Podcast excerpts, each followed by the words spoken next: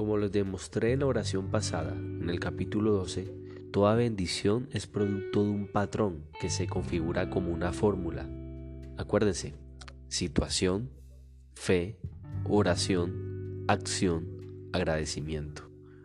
Resulta que la situación representa ese momento en el que nosotros ya no podemos hacer nada más.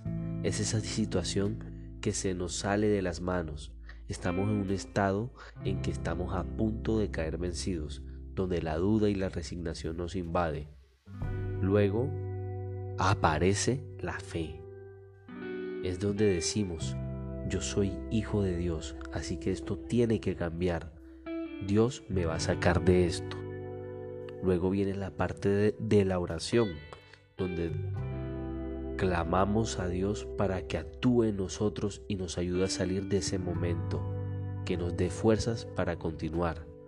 A partir de ese momento voy a la acción, justo cuando me cargo emprendo acciones para que todo cambie.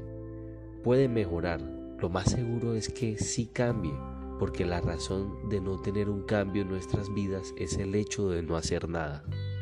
Justo cuando he actuado, le agradezco a Dios, incluso antes de que las cosas concluyan. Le agradezco por habernos dado la fuerza y por haber actuado a nuestro favor.